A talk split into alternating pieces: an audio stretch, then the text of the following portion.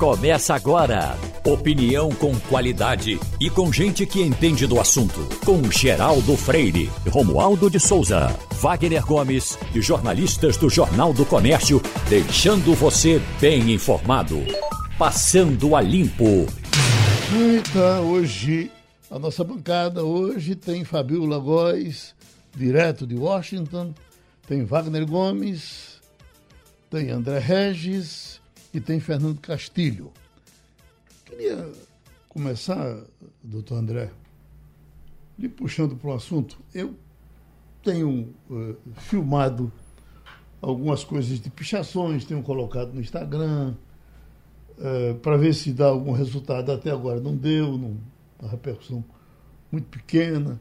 A gente sente até um, uma, uma certa um, um, certo respeito que as autoridades têm pelos pichadores, que não pode, não vamos mexer, não adianta mexer, e não sei o quê. São pessoas desajustadas que precisam fazer isso para não endoidar, para não comer bosta. Aí veja, ah, eu filmei um dia desses ali os portões do, desse supermercado RM, aqui na Mário Melo, porque ele fica exatamente, praticamente colado com a Guarda Municipal do Recife. Mas eles eh, eh, já repintaram o, o, os portões dez vezes. Mas no dia seguinte o cara vai. E o muro da Guarda Civil também está pichado. É cheio de carro da Guarda Civil ali na frente, que é quem é, paga para cuidar do patrimônio do, do, do Estado, ou da Prefeitura, pois o muro está tá pichado. Semana passada, eles novamente repintaram. Aí o muro estava, o, o, o, portão estava limpinho.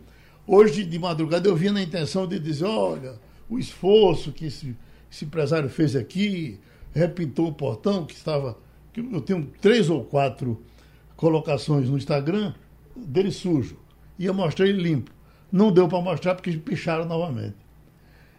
Bom, o senhor conviveu na Câmara dos Vereadores por muito tempo, viu eh, a, a, cidade se degradar. Aliás, quando chegou lá, ela já estava degradada. De que forma esse assunto é, é, é discutido? É, é, é, os vereadores tratam desse tema? Estou lhe dizendo isso porque nós temos agora um projeto que a gente torce por ele, mas fica na expectativa do que é que vai acontecer com esse grupo que está aí para dar uma levantada no centro do Recife. O senhor acredita nisso? Olha, é, o problema é complexo. Você levantou aí vários aspectos importantes. Ah, como é que a gente vai atacar um, um problema complexo com, em várias frentes? Esse é um, é um ponto. O primeiro ponto que a gente deve destacar é que Uh, e aí eu vou utilizar uma, uma teoria que foi usada em Nova York na década de 90. Nova York era o caos. Era uma cidade violentíssima, era uma cidade suja, era uma cidade que ninguém queria ir, era uma cidade que estava afugentando todos os investimentos. E um prefeito chamado uh, Rudolph Giuliani, inclusive eu fui morar em Nova York, em 98 já peguei a fase em que a cidade já estava boa para se morar. Uhum. No início da década de 90, houve uma teoria que era teoria das, das janelas quebradas, Broken Windows, Windows Theory, que era você não pode deixar uma janela quebrada, porque quando você deixa uma janela quebrada, passa alguém e joga outra pedra e quebra mais ainda. Então, ou você mantém tudo certinho, ou a tendência é a degradação, a depredação aumentar. E por que eu estou dizendo isso? Porque quando se picha, a sensação é de abandono. Então vem alguém e puxa mais, ou alguém e depreda mais. Então você não pode permitir. Esse é um ponto. E o que é que fazer com esses garotos? Veja, eu estudava na Faculdade de Direito do Recife, aqui no 13 de maio. Em 1993, o que foi que aconteceu? Uns pichadores entraram à noite, não sei se você lembra disso. Me lembro. Entraram no prédio, que é um prédio histórico tombado, e picharam a, a, a, a faculdade toda, inclusive as telas de óleo telas uhum. é, com, com, os presidentes do Brasil, inclusive ex-alunos da faculdade. Aquilo foi, gerou uma grande comoção na faculdade. Pegaram os garotos uhum. e aí eles ficaram trabalhando dentro da faculdade, fazendo serviços é, dentro da faculdade para pagar lá pelo que tinha feito. Eu lembro que o Ney Maranhão tentou criar a lei do cipó de boi naquele período, se lembra? lembro. Que era para dar uma, uma cipoada. É porque, exatamente, porque nessa época o grande debate internacional era de um americano que tinha jogado um chiclete em Singapura no chão. E as autoridades de Singapura pegaram o rapaz e ele teve que levar cinco chibatadas. Uhum. E é marca permanente.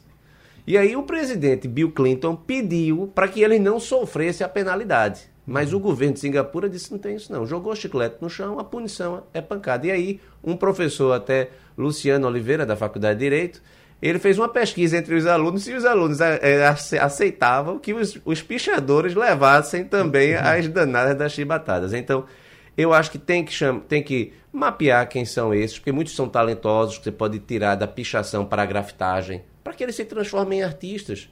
E que a própria prefeitura poderia estimular e selecionar determinados locais que pudessem ser utilizados para a promoção de sua arte.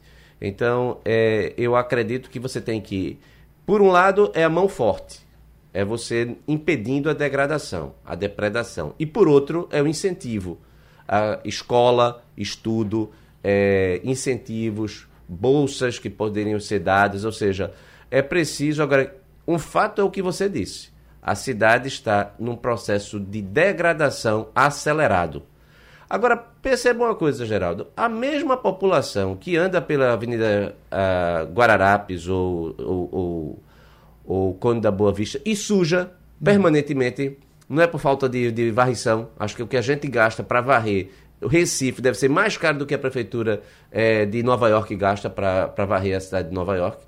Porque se suja mais aqui, se gasta mais aqui. Essa mesma população, quando vai ao shopping center, não suja. É esse ponto que eu gostaria de tocar, que é muito importante, que o professor André Regis citou aqui, essa questão da manutenção da organização. Me parece o, que o, o gestor... Metrô, o metrô, Wagner, logo quando foi criado, era limpíssimo. Era. O metrô eu, do Recife era considerado um dos mais limpos do mundo, inclusive. Fui, fui algumas vezes. Ocasião. Fui algumas vezes, o pessoal vai ver que coisa linda é, o metrô. E era. É. Aí foram Mas a partir do abandono, então, quando, é exatamente esse ponto. Porque o cidadão que passa pela Conta da Boa Vista, ele joga um papel no chão e quando ele vai para o shopping, ele não joga. Porque o shopping está limpinho, e o cara, quando vê aquilo limpinho, ele se envergonha de jogar um papel ali. Ele sabe que vai ter um bocado de gente olhando para ele. Então, se a gente tivesse essa prática da manutenção, da organização, da limpeza, da beleza, como sendo uma prática enraizada na administração pública, isso mudaria. Claro, vivemos numa área metropolitana enorme, cheia de problemas. A gente tem que ponderar isso também. Eu lembro, Geraldo, que uma das cenas mais bonitas que eu vi na minha vida foi num passeio de trem que eu estava fazendo pelo interior do Rio Grande do Sul, na chegada da cidade de Garibaldi, no Rio Grande do Sul. A estação fica, fica num ponto bem alto e na chegada à estação tem uma rua descendo. E eu vi uma das cenas mais bonitas da minha vida. Primeiro, no, na chegada da estação tinha um gramado muito verde, onde estavam as famílias com suas crianças, era final de tarde, brincando ali no final de tarde. Estendiam suas toalhas no chão, as crianças brincando num gramado extremamente verde, limpo e organizado. E a rua, a rua tinha um canteiro central completamente organizado, florido, bonito. Não, você não, não, não encontrava nem papel, não, um cisco no chão um cisco no chão. Então isso denota o quê? Que aquela cidade tem, tem uma organização e tem uma gestão que cuida da cidade. E mais do que isso, não é somente a gestão, a gente costuma apontar muito para a gestão. É preciso estimular no cidadão o sentimento de pertencimento. Ele não pode permitir que outro jogue um papel no chão, ele tem que recriminar aquilo. Fabio... Então, o cidadão ele tem que participar muito mais. A, a, gestão, inclusive, ela é formada não pelo gestor, ela é formada pelo cidadão. O cidadão é que tem que apontar o caminho que o gestor deve tomar. Fabiola Góes, é, é, é normal você ouvir dos gestores públicos a seguinte explicação: não, pichação tem no mundo todo. Primeiro, não tem no mundo todo. É, é verdade que em grande parte do mundo, se você, por exemplo, você chegar em Paris, o centro, você não tem pichação. Quando você vai lá para os subúrbios, você já encontra. Nova York, por exemplo, eh, que eh, eh, o doutor André acabou de falar, quando o metrô chega lá para o subúrbio, você já encontra algumas sujeiras. Na parte central, não tem. Washington, onde você está, é uma cidade pichada, Fabíola? Bom dia, Geraldo. Bom dia a todos. Washington não é uma cidade pichada. Washington é uma cidade extremamente limpa. A população realmente tem consciência e pensa no outro. É uma sensação de pertencimento, como você está falando aí. Agora, eu queria dizer uma outra experiência que eu tenho em relação a Brasília. Eu morei em Brasília durante 35 anos e lá é, tem mais uns 15 anos, eu acho, que tinha um programa que se chamava Picasso Não Pichava que era um trabalho feito com as comunidades, tanto no plano piloto como nas cidades satélites, de pegar esses meninos que estavam pichando na rua e levar para dentro de escolas, e geralmente era em horário assim, à noite, de madrugada, quando eles sairiam para pichar, faziam um trabalho, dava tintas, eles faziam um trabalho artístico, como o professor André falou agora. Eu tenho experiência própria, porque meu, meu filho, ele acabou, o meu filho mais velho, hoje ele tem, vai fazer 30 anos, ele acabou se envolvendo com esses meninos e começou a pichar. Um dia ele foi pego, ele tinha 16 anos na época, e ele teve que passar um dia, tipo, no CAJA, como se fosse um dia onde, onde esses meninos ficam abrigados, menores infratores. E a partir dali, a gente foi fazendo um trabalho com ele de desenvolver o talento que ele tem, porque geralmente são muitos talentos que aparecem, que surgem aí. Eu queria dizer isso porque tem muita gente, muita mãe, que eu tenho certeza que deve estar ouvindo a gente e que tem filho que está tá passando por esse momento. E aí o que, que eu fiz? A gente incentivou, Tiago fez uma, um, um trabalho é, diferenciado, ele acabou hoje, ele é um grande design gráfico, ele é um grande publicitário e trabalha com artes. Então é, é uma questão que tem que ser, é, é uma questão de segurança pública sim, porque tem outros crimes que são envolvidos, né, em relação a Nova York, por exemplo, Nova York conseguiu combater a criminalidade, foram vários fatores envolvidos, mas eu acredito muito na educação para resgatar esses jovens, essas pessoas que fazem pichação. Agora, voltando para Washington, realmente aqui a gente não vê. Quando eu vejo grafitagem, né, que é diferente de pichação, eu vejo grafite, sim, tem grandes artes, obras de artes aqui. Em, em Nova York também, quando eu estive em outubro, vi grandes painéis de grafite que são geralmente esses jovens né, que começam, assim, de alguma forma, com o spray na mão e fazendo alguma coisa em muro alheio e acabam descobrindo os grandes talentos. Mas realmente essa questão de pertencimento à sociedade faz toda a diferença. Agora, não dá para discutir essa questão também, Geraldo, sem levar em consideração a questão social. Isso é muito importante. Não é, não é questão de dar chibatada com cipó de boi, é questão social que você tem que pensar na questão que, que e, Fabíola citou agora de educação. Porque o jovem que sai de madrugada subindo o muro, pichando, passa a madrugada fazendo isso, é porque no dia seguinte ele não tem o que fazer. Porque se ele tivesse, por Está exemplo. da escola. Se ele tivesse, por exemplo, um período integral na escola, ele chegaria em casa no final do dia cansado para dormir para ir no dia seguinte. Ele não ia sair de casa.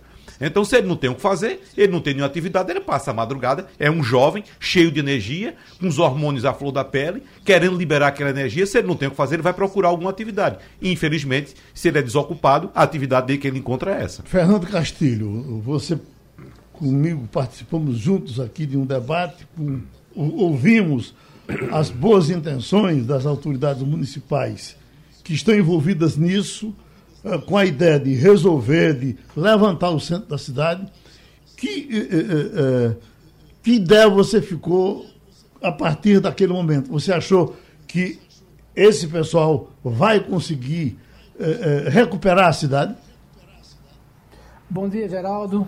Bom dia, colegas. Bom dia, ouvintes. Olha, é um, um desafio, mas é sempre bom lembrar duas coisas. Primeiro, é grafiteiro, o pichador que diga, grafiteiro não, pichador, só faz o trabalho dele quando ele vê que o prédio está abandonado. Então ele se usa disso para usar é, sistemas de edifícios e instalações que não estão é, protegidas. Isso é uma questão. Está muito claro isso.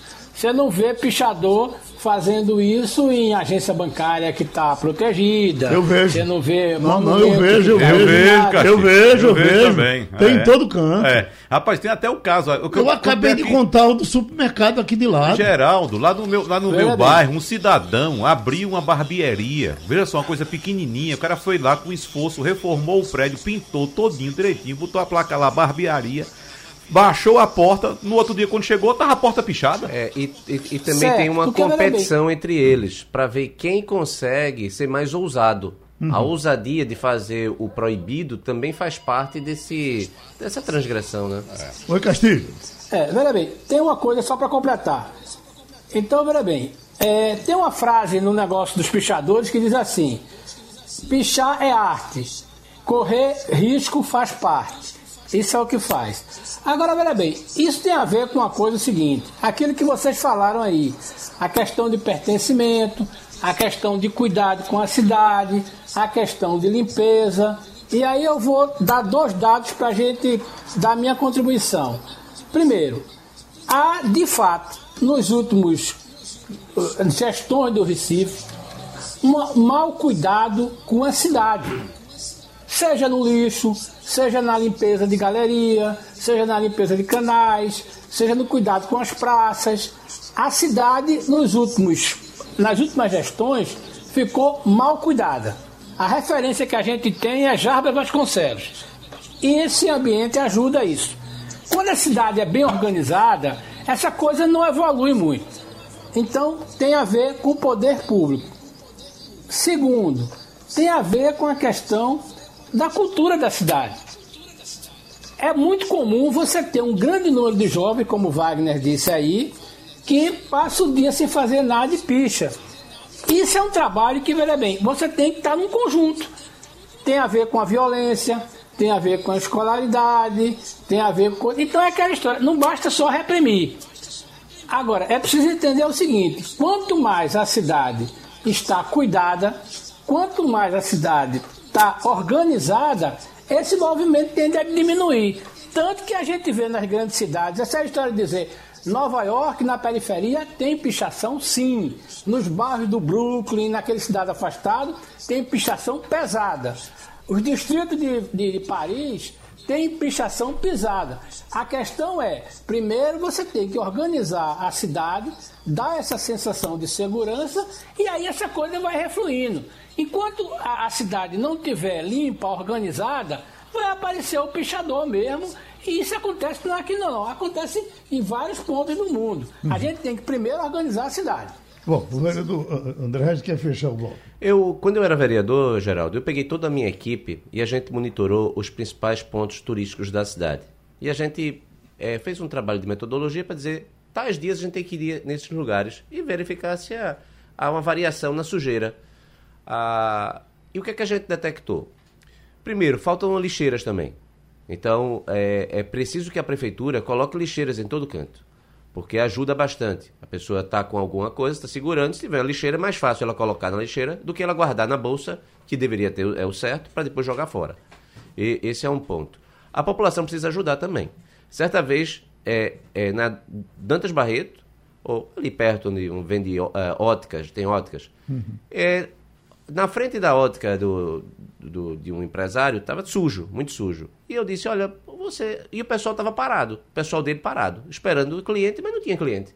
Eu disse, por que o senhor não ajuda e pega a sua equipe e limpa na frente da sua loja? Se todos fizessem isso, aí eu disse, não, não adianta não. A gente limpa daqui a dois minutos está sujo de novo. Mas é, esse tipo de postura é uma postura, postura da acomodação.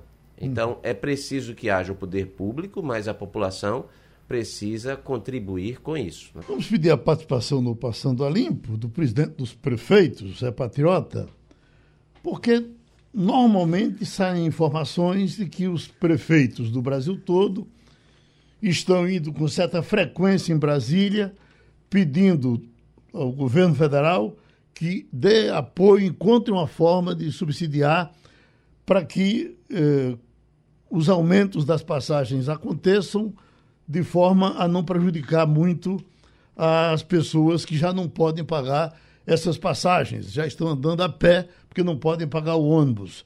Mas, com o preço do combustível do jeito que está, é de se perguntar até por que, de que forma essas empresas estão aguentando. Eu lhe pergunto, uh, doutor Patriota, uh, essas conversas estão evoluindo em Brasília? Tem alguma ideia do que vai acontecer? O governo federal vai ajudar? É, bom dia, Geraldo. Bom dia, ouvintes da Rádio Jornal. Olha, Geraldo, é uma preocupação geral, principalmente das cidades metropolitanas e um todo que utiliza transporte é, urbano, é, a, a pressão nos custos. E o empresário, naturalmente, quer receber, não vai fazer graça para ninguém. Né? É natural que toda empresa precisa se pagar, pagar seus custos. E aí sobe pneus, sobe todos os insumos, combustível, mão de obra, né? tem um reajuste agora há pouco, recente, é, para os motoristas. Então, quando soma todos esses custos, aí vem a penalização para quem? Para o povo, o usuário. O usuário de ônibus é aquele trabalhador que mais precisa, precisa da atenção e do cuidado. Então, não há margem para a sociedade suportar aumentos de toda natureza. Você sabe que já subiram mais de 40 cidades que varia o aumento de 2% a 50% do preço da passagem. Então, é algo pesadíssimo e é preciso ter uma política nacional que dê algum subsídio para garantir a gratuidade dos idosos, para garantir um preço, é, no mínimo, equilibrar esses preços. Manter o preço que está já não é fácil, mas é necessário porque o povo não aguenta pagar nem as empresas suportam. Então, Rio de Janeiro hoje é uma cidade extremamente prejudicada já. Várias empresas tiraram o de circulação não, não suportaram de jeito nenhum. Então, é preciso que ônibus elétricos, outras formas tecnológicas é, possam ser modernizadas as frotas. É preciso pensar de maneira estrutural. Daí esses pedidos emergenciais para que o governo federal intervenha, né, que tenha o domínio da política econômica. Fernando Castilho. O prefeito, é, eu queria saber como é que você faz isso na prática. Transferindo dinheiro via FPE, porque veja bem, é, Pernambuco já tem algumas soluções de, de eliminar o, o, uma parte do ICMS. Mas vamos para o finalmente. Como é que o governo federal pode ajudar isso? Transferência direta para o município comprar passagem, é, aumentar a cota do FPM. Como é que o senhor enxerga isso aí? É, os mecanismos de castigos é, precisam ser discutidos com a área fiscal, com a área, área fazendária. O pessoal sempre encontra uma forma de, de buscar esse subsídio, né?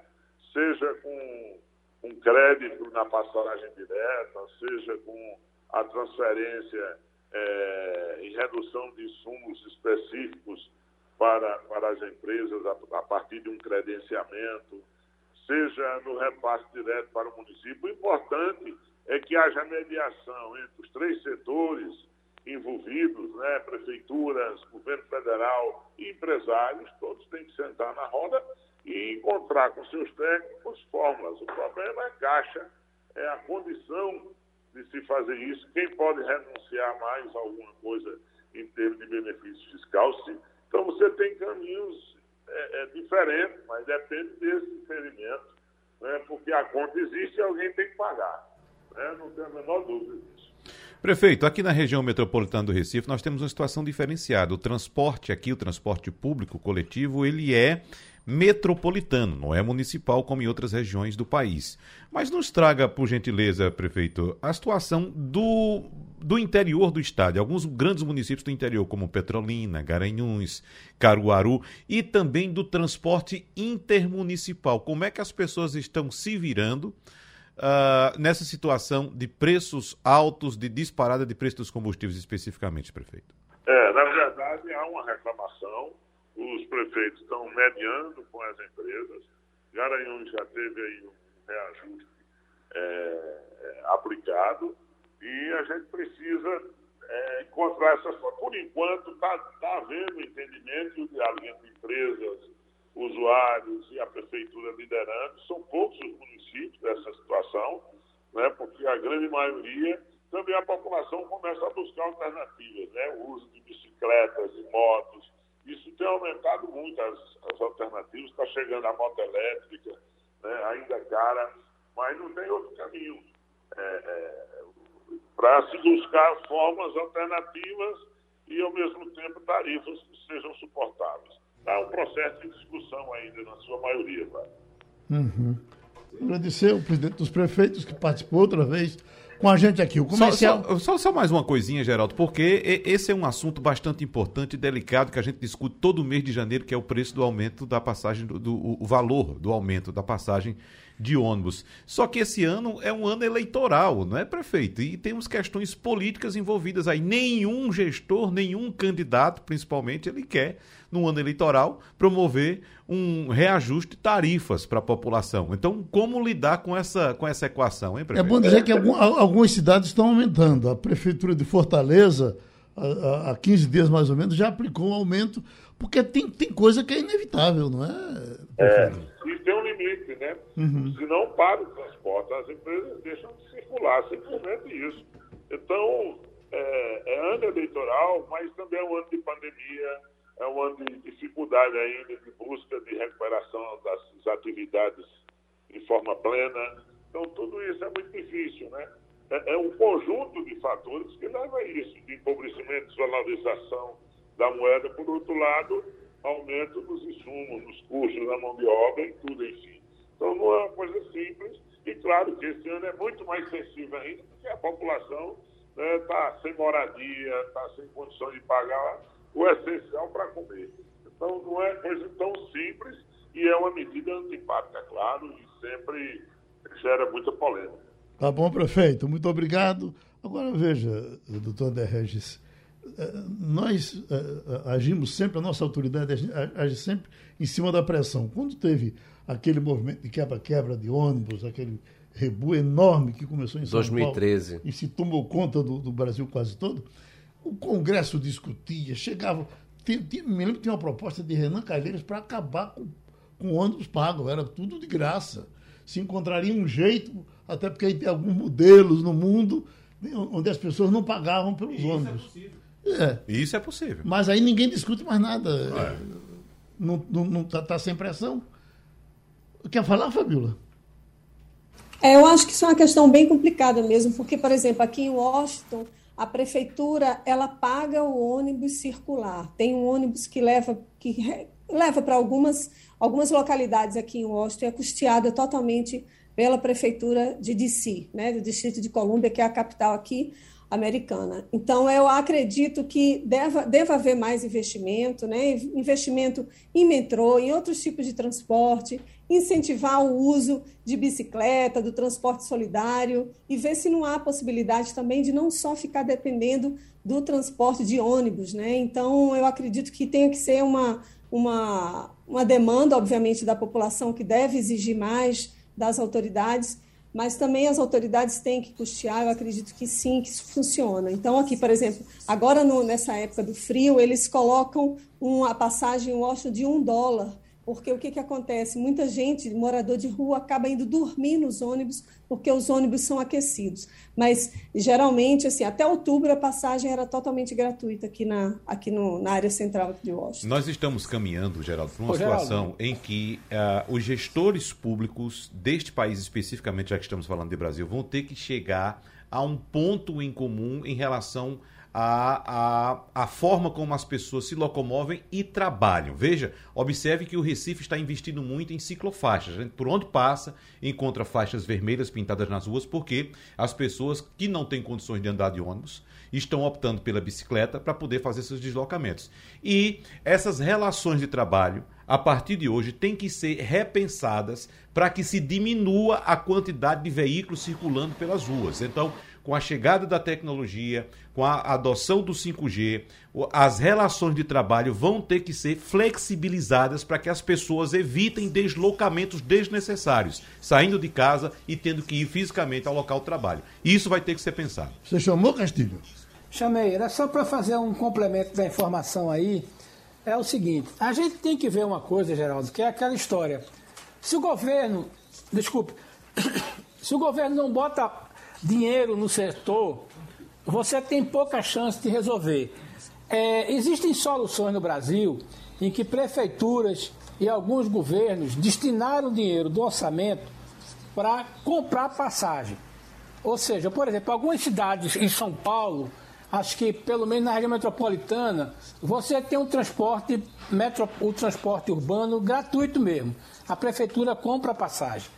Tem um problema muito sério. Primeiro que a gente está vindo de uma crise, os estados têm uma situação muito difícil, e você falar antes de 19, com a crise que estava, ou com a dificuldade, você falar em dinheiro para o cara comprar passagem de ônibus, eu estou falando no geral, era muito difícil. O que a gente tem em 2021, 2022, é uma nova realidade. A gente tem os estados brasileiros razoavelmente organizados no caixa, eles estão programando muitos investimentos, alguns estados voltam a ter condições de tomar dinheiro emprestado, e aí vai ter que rever o próprio sistema de transporte metropolitano. Agora, não dá para conversar sobre passagem de ônibus, Geraldo, é onde o passageiro é responsável por toda a conta. Não dá. Com o combustível que está, com o preço dos insumos, com o preço do mercado, a passagem de ônibus não sustenta. Então é aquela história. Assim como o governo bota dinheiro em saúde, educação, em segurança, em algum momento essa questão vai ter que ser pacificada. Uhum. Não dá para você achar que você vai ter um sistema de transporte metropolitano se a União, ou o Estado, ou o município não bota dinheiro lá. E essa é a discussão. Então a gente vai ter que ver aquela história. Sem botar dinheiro no bolso, sem botar dinheiro para reduzir o preço da tarifa, ou em algumas prefeituras, como chegaram mesmo, a comprar passagem total, e aí você gerencia isso com muito cuidado, você vai ficar nesse debate. A gente vai, volta, vai, todo. E não tenho dúvida, o próprio prefeito patriota disse que não sabe como é que resolver isso, que ainda vai discutir. E os estados, muito menos. Uhum. Então é aquela história: você chega em Brasília com um pleito, precisa ajudar. Aí o cara pergunta como? Vamos debater. É o melhor dos mundos para o cara que não quer dar o dinheiro em Brasília. Vamos criar um grupo de trabalho, vamos fazer uma, uma análise e essa conversa não vai ser resolvida. Agora a questão é simples, meu amigo. Se você não botar dinheiro público no sistema de transporte, isso não funciona. E aí alguém tem que tirar, o bol é, é, tirar a mão do bolso e investir nisso aí. É uma conta de, de crédito e débito. Doutor Regis, começaram a falar agora numa é, é, recomposição de orçamento no governo federal. Depois daquela confusão que deu com relação à questão do aumento que seria para os policiais, para o pessoal de polícia federal, para essa área armada, e que hoje, por exemplo, daqui a pouco vamos ter uma faceta enorme de servidores públicos em Brasília. Então, o pessoal está querendo correr atrás de encontrar um jeitinho de. Como é que é essa recomposição de orçamento? Isso já, já teve outras vezes? Bem, a primeira, a principal demanda aí são dos servidores públicos que querem aumento. Ah, desde 2017 há um, um, um achatamento, não é? assim, principalmente por conta da a inflação, e esse ano foi uma inflação severa, 2021, ou seja, o poder de compra dos servidores públicos tem diminuído é, de forma acentuada. Então, quando o governo acena, a, acena para o, um aumento de uma categoria, naturalmente as outras vão, vão reclamar também o reajuste. Né? O, um fator importante dessa questão do orçamentária no Brasil foi o teto do orçamento que foi criado no governo Michel Temer, que foi uma medida importantíssima, porque foi a primeira medida em que houve uma limitação dos gastos do governo, mas não apenas da União. Uhum. Era da União, dos, ah, aliás, do governo federal, é, do executivo, do legislativo, do judiciário e também do Ministério Público. Porque todo mundo gasta sem preocupação de, do, da ampliação dos seus gastos. Então, quando houve o teto aquilo era para é, durar ah, 20 anos, e havendo uma, uma é, revisão 10 anos depois, aquilo foi uma medida importante, porque para você dar um aumento, você tem que tirar de outro lugar que há. E a gente sabe que no Brasil há desvio, há desperdício. Então, havia dinheiro para você poder fazer uma, uma redistribuição adequada. Não é fácil fazer. Agora o governo está enfrentando a insatisfação dos servidores, que com razão também, porque vai é, privilegiar somente uma categoria, já que são várias, não é? O próprio outro... Supremo já disse que não é legal esse tipo de comportamento, né? É, veja, eu não, não eu não interpreto dessa forma não, porque existe uma uma também dentro do serviço público existem categorias que são muito beneficiadas, uhum. que ganham muito e que querem ganhar mais. No momento em que o país está numa dificuldade gigante. E existem categorias do serviço público que precisam ganhar mais porque os, a sua defasagem é bem maior.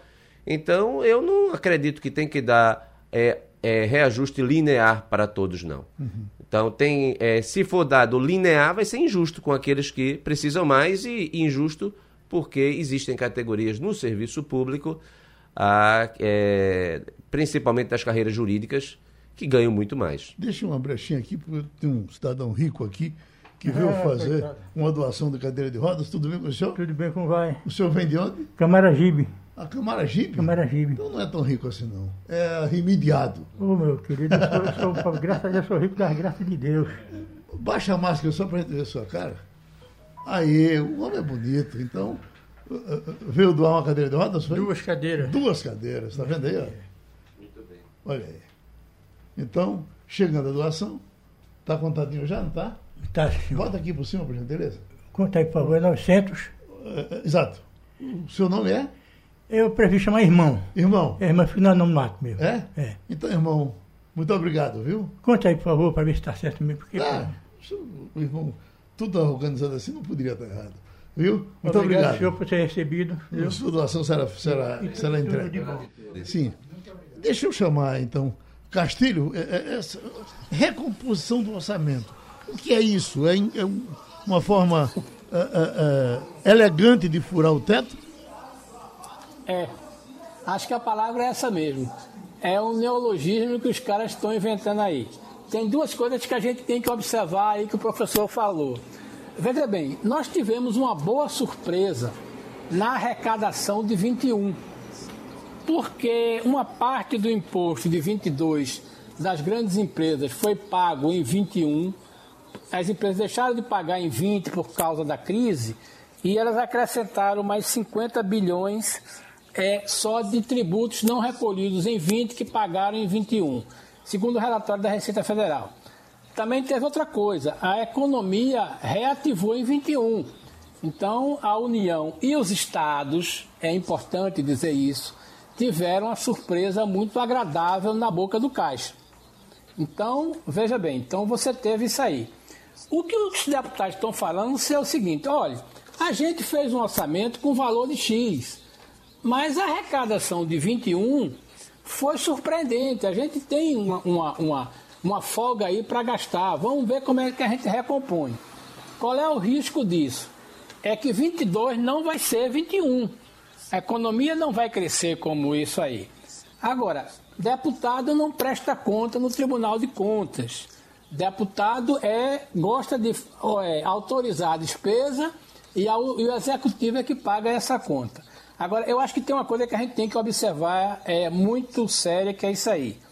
No governo, é, a questão da pandemia ajudou muito aos estados, porque, Geraldo, eles passaram dois anos sem dar um real de reajuste aos servidores. E isso gerou um caixa muito bom em todos os estados, inclusive no Rio de Janeiro. Agora, o que é que acontece? Os governadores vão para uma campanha com dinheiro em caixa e vão negociar isso até março, abril, né, politicamente, para dizer ao servidor: olha, nós recompomos alguma coisa, nós pagamos a inflação, porque eles têm caixa. A União que arrecadou também não tem essa provisão, porque o orçamento eles torraram tudo, fizeram com emendas e está tudo aí. Então, é uma situação interessante. A União não tem dinheiro no orçamento para pagar os reajustes e os estados têm dinheiro nos seus orçamentos de 22 para fazer isso. Então, a gente vai ter, como o professor disse aí, um esgarçamento muito grande da questão dos servidores federais que estão, algumas categorias, geral, estão há cinco anos sem reajuste é 28% de perda salarial. E aí, quando você diz assim, vou dar o aumento somente de polícia, meu amigo, aí a coisa vai para o confronto mesmo. Eu acho que se o Congresso não encaminhar uma solução, nós vamos para uma greve de servidores do maior número de quantidade possível mesmo. Uhum. Que não vai acontecer com os estados. Acho muito difícil que algum estado brasileiro tenha greve de servidor em 22. Fabiola Góes, e esse show de neve aí nos Estados Unidos, gelo para todo lado, é, é, Em que parte do país? Você está enfrentando isso aí também?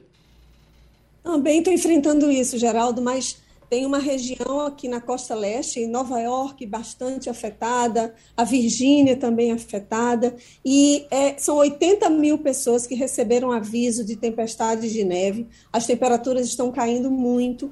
Ontem, hoje não está tão frio, está 2 graus, mas anteontem, para você ter ideia, fez menos 8, marcando no, no, né, menos 8 e menos 13 de sensação térmica. Então, as temperaturas estão baixando muito. São mais de 235 mil pessoas sem energia ontem à tarde. Imagina, numa temperatura, um frio desse, a pessoa não poder ligar um aquecedor para poder né, ficar em casa. Então, as autoridades estão avisando que as pessoas evitem ir para as ruas, evitem pegar estradas, porque a quantidade de neve que está caindo é grande. Em alguns lugares, a neve chegou a mais de 56 centímetros. Então, a, essa região da costa leste dos Estados Unidos, também uma parte do Canadá, está enfrentando essa tempestade. Castilho? Ô, ô, Fabiola, nos atualize a respeito da pandemia, como é que está a situação aí nos Estados Unidos agora, porque a gente acompanha desde novembro, quando foi anunciada a variante Omicron, né? Uh, um número muito grande de infecções que já vinha ocorrendo na Europa, também na América do Norte. A gente citava aqui, olha, o Brasil está numa situação confortável, mas vamos observar a situação da Europa e dos Estados Unidos, que isso deve acontecer por aqui. Pois bem, estamos agora cada dia batendo recorde de infecções aqui, principalmente por causa da variante Ômicron. E pelo que a gente observa, parece que houve um arrefecimento das infecções aí nos Estados Unidos. A gente sabe que os americanos já podem começar a encomendar gratuitamente os testes de Covid, e isso é muito importante porque as pessoas que estão infectadas, mesmo assintomáticas, devem ficar isoladas das outras para evitar a disseminação dessa variante. Mas como é que está a situação agora? De fato, começou a cair porque a perspectiva aqui, Fabiola, segundo os estudiosos da área, é de que a variante Ômicron tenha esse pico de infecções agora em fevereiro, mas que em março a gente comece a ter também uma diminuição das infecções. O que é que você diz? É isso mesmo, Wagner. A gente está no pico agora. Eles falam que alguns estados já estão chegando no nível máximo.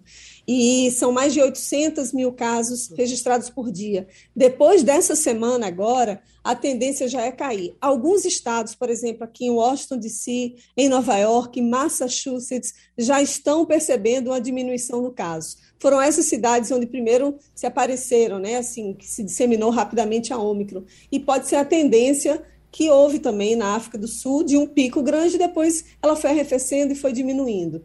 Então, a gente está nessa expectativa aqui nos Estados Unidos. Os números de, de, mortos ainda, o número de pessoas mortas ainda é muito alto, quase 2 mil pessoas por dia né, são mortas. E também a gente tem uma, uma notícia que vai ajudar a identificação de novos casos, que é a partir de amanhã os americanos vão poder entrar num site do governo, covidtestes.gov, em que a pessoa vai poder é, pedir, solicitar até quatro testes por pessoa da família. E esses testes chegam na própria residência da pessoa, testes rápidos, teste né, de, é, é de antígeno, de 7 a 12 dias. Então, é mais uma é mais uma medida do governo aqui americano para que as pessoas consigam testar. Em algumas regiões está difícil o teste, houve uma corrida enorme, porque muita gente com sintoma aí não sabe se é gripe, se é Covid, né, como está aí no Brasil, mas as pessoas realmente estavam com dificuldade de fazer esses testes. E a situação aqui é o seguinte: pelo menos um, é, 75% da população recebeu pelo menos uma dose né, da vacina, 63% está totalmente vacinada crianças acima de 12 anos, 85% vacinada, e adultos acima de 65, 95% vacinados. Então, está tendo uma corrida maior né, de pessoas para vacinação, algumas medidas impostas pelos estados para exigir comprovante de vacinação. Aqui em Washington, por exemplo, todos os lugares onde você vai restaurante, eles exigem um comprovante de vacina, museu, é, evento, lugares que, que tem evento fechado, né? Então, a gente está vendo esse, essa movimentação do governo, a Covid ainda está forte aqui, mas a tendência é realmente de diminuir, a gente espera que seja assim também no Brasil daqui a pouquinho, né? Professor André Regis?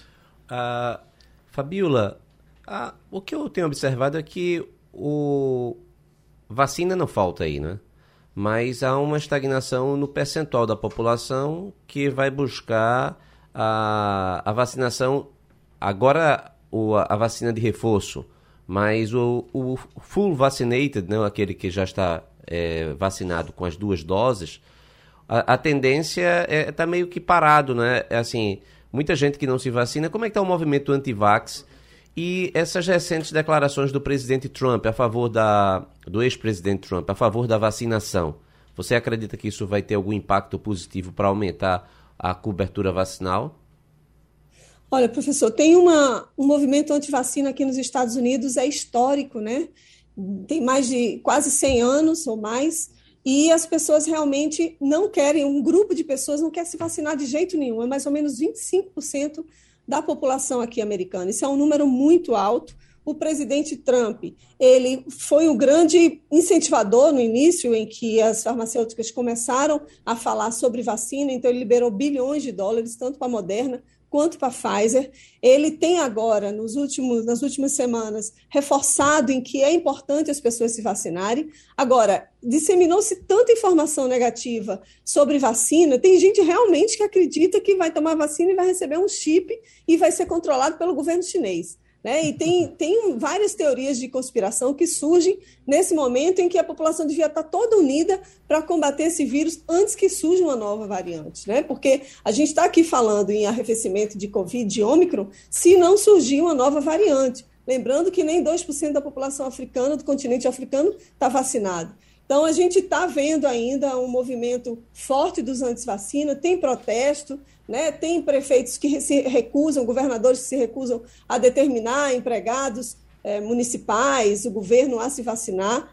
Não, não tem como, aqui, aqui é uma federação, não tem como a presidência da República determinar isso. Né? Na semana passada, a Suprema Corte Americana barrou a, essa ideia do, do Biden de determinar. Quem pode determinar são os estados, né? que os estados têm muito poder. Então a gente vê ainda. Agora tem muita gente que se recusa e isso é um grande desafio para você ver. São 75% que tomou uma dose, ou seja, 25% não quer nem tomar a primeira dose.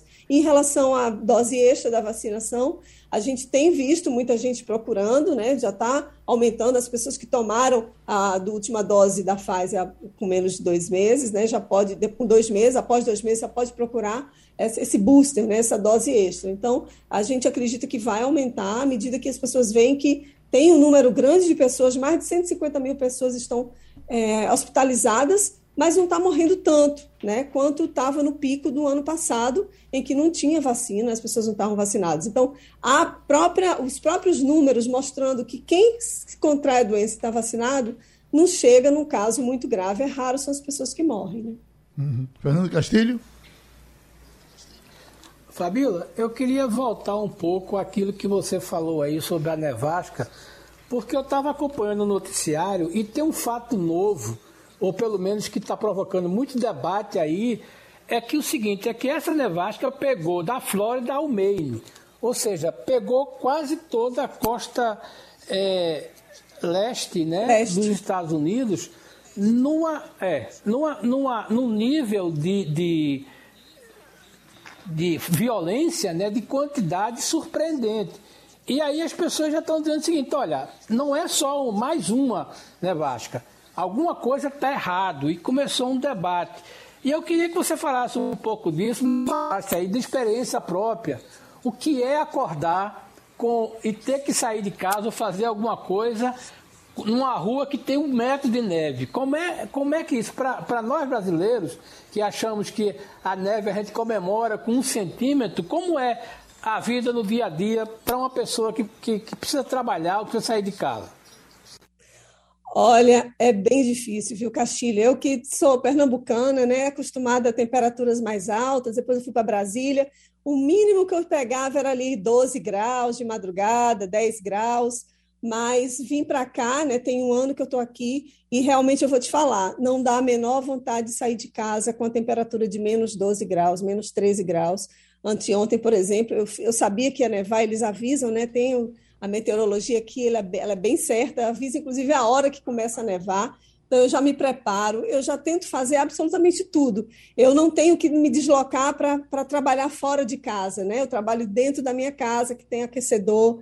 Mas eu vejo assim, as pessoas que têm que sair, tem que sair, não tem, não tem jeito. O trabalhador que está ali vai limpar a rua, ele tem que estar tá nessa temperatura negativa e tem roupas apropriadas. Agora, é, um, é, um, é desestimulante, né? Você sair do quentinho da sua cama para poder ir trabalhar nessa situação. A gente está a dois, duas horas de diferença aqui de, de Recife, no caso, na horário de Brasília. Então, hoje, por exemplo, quando eu acordei tudo escuro, porque está amanhecendo dia 7 e 24, 25 da manhã. Então, com a temperatura baixa, realmente dá vontade de ficar mais um pouco na cama. E, mas as pessoas se acostumam, né? Tem, por exemplo, no sábado eu tive que ir para o supermercado. Então, eu estava menos 7 graus. Então, eu tive que colocar uma bota específica de neve. A gente nem vê essa bota aí. É uma bota que tem um isolante térmico no, no, na, na sola para poder não passar aquela, aquele gelo do chão para o seu pé. Né? E coloquei aí, coloca-se térmica, calça térmica, blusa térmica, demora. Tem, tem dias que eu demoro mais tempo me arrumando do que para chegar na, no supermercado, que é bem perto aqui da minha casa. Então é, uma, é muito ruim assim, viver numa situação. Eu fico imaginando as pessoas que estão mais perto do Polo Norte, né, pra, que vivem nas temperaturas mais baixas ainda, mas definitivamente eu não sou uma pessoa de neve, eu sou uma pessoa do sol. Eu tenho um amigo que é empresário em, na Espanha e disse a grande complicação é, é, é com os trabalhadores que, que contrata, porque todos querem as férias no verão. E como é que é no inverno para trabalhar, se no inverno é o inferno. Você tem praticamente seis meses onde os países diversos praticamente param. E outra coisa, Fabíola, que é absolutamente desconfortável, é você ir dormir quando você acordar, a neve cobrir seu carro. E cadê meu carro que eu não estou vendo? E, e ainda, Geraldo, gelo cobrir seu carro. E ainda tem que limpar a calçada, né? A obrigação do dono da casa tirar a neve, porque senão ninguém circula. Uhum. Olha, eu tenho algumas amigas que moram em casas aqui. Eu moro num apartamento e fico olhando daqui da minha janela a neve cobrindo os carros. Realmente, eu fico, meu Deus, ainda bem que eu não tenho carro e não moro em casa, porque para acordar, ainda ter que passar a mão ali para limpar a neve de cima do para-brisa, porque o para-brisa congela também. Tem gente nas estradas que tá que não consegue, tem que parar o carro de tanta nevasca, tanta neve, e aí tem que parar porque o para-brisa para de funcionar, né? Então tem que tirar a neve não só do para-brisa, de cima do carro para poder né, você locomover o carro, e também no chão ele tem que jogar sal. Então, sal é, diz que derrete a neve rapidamente, né? Então, você bota sal. Tem gente que tem compra quilos e quilos, deixa na garagem de casa para poder limpar a rua, para poder a pessoa conseguir sair. Pronto. Mas realmente é uma, é uma dificuldade muito grande. Pronto, vá comprar sal, Fabíola, e terminou Passando a Limpo. Você ouviu opinião com qualidade e com gente que entende do assunto. Passando a Limpo.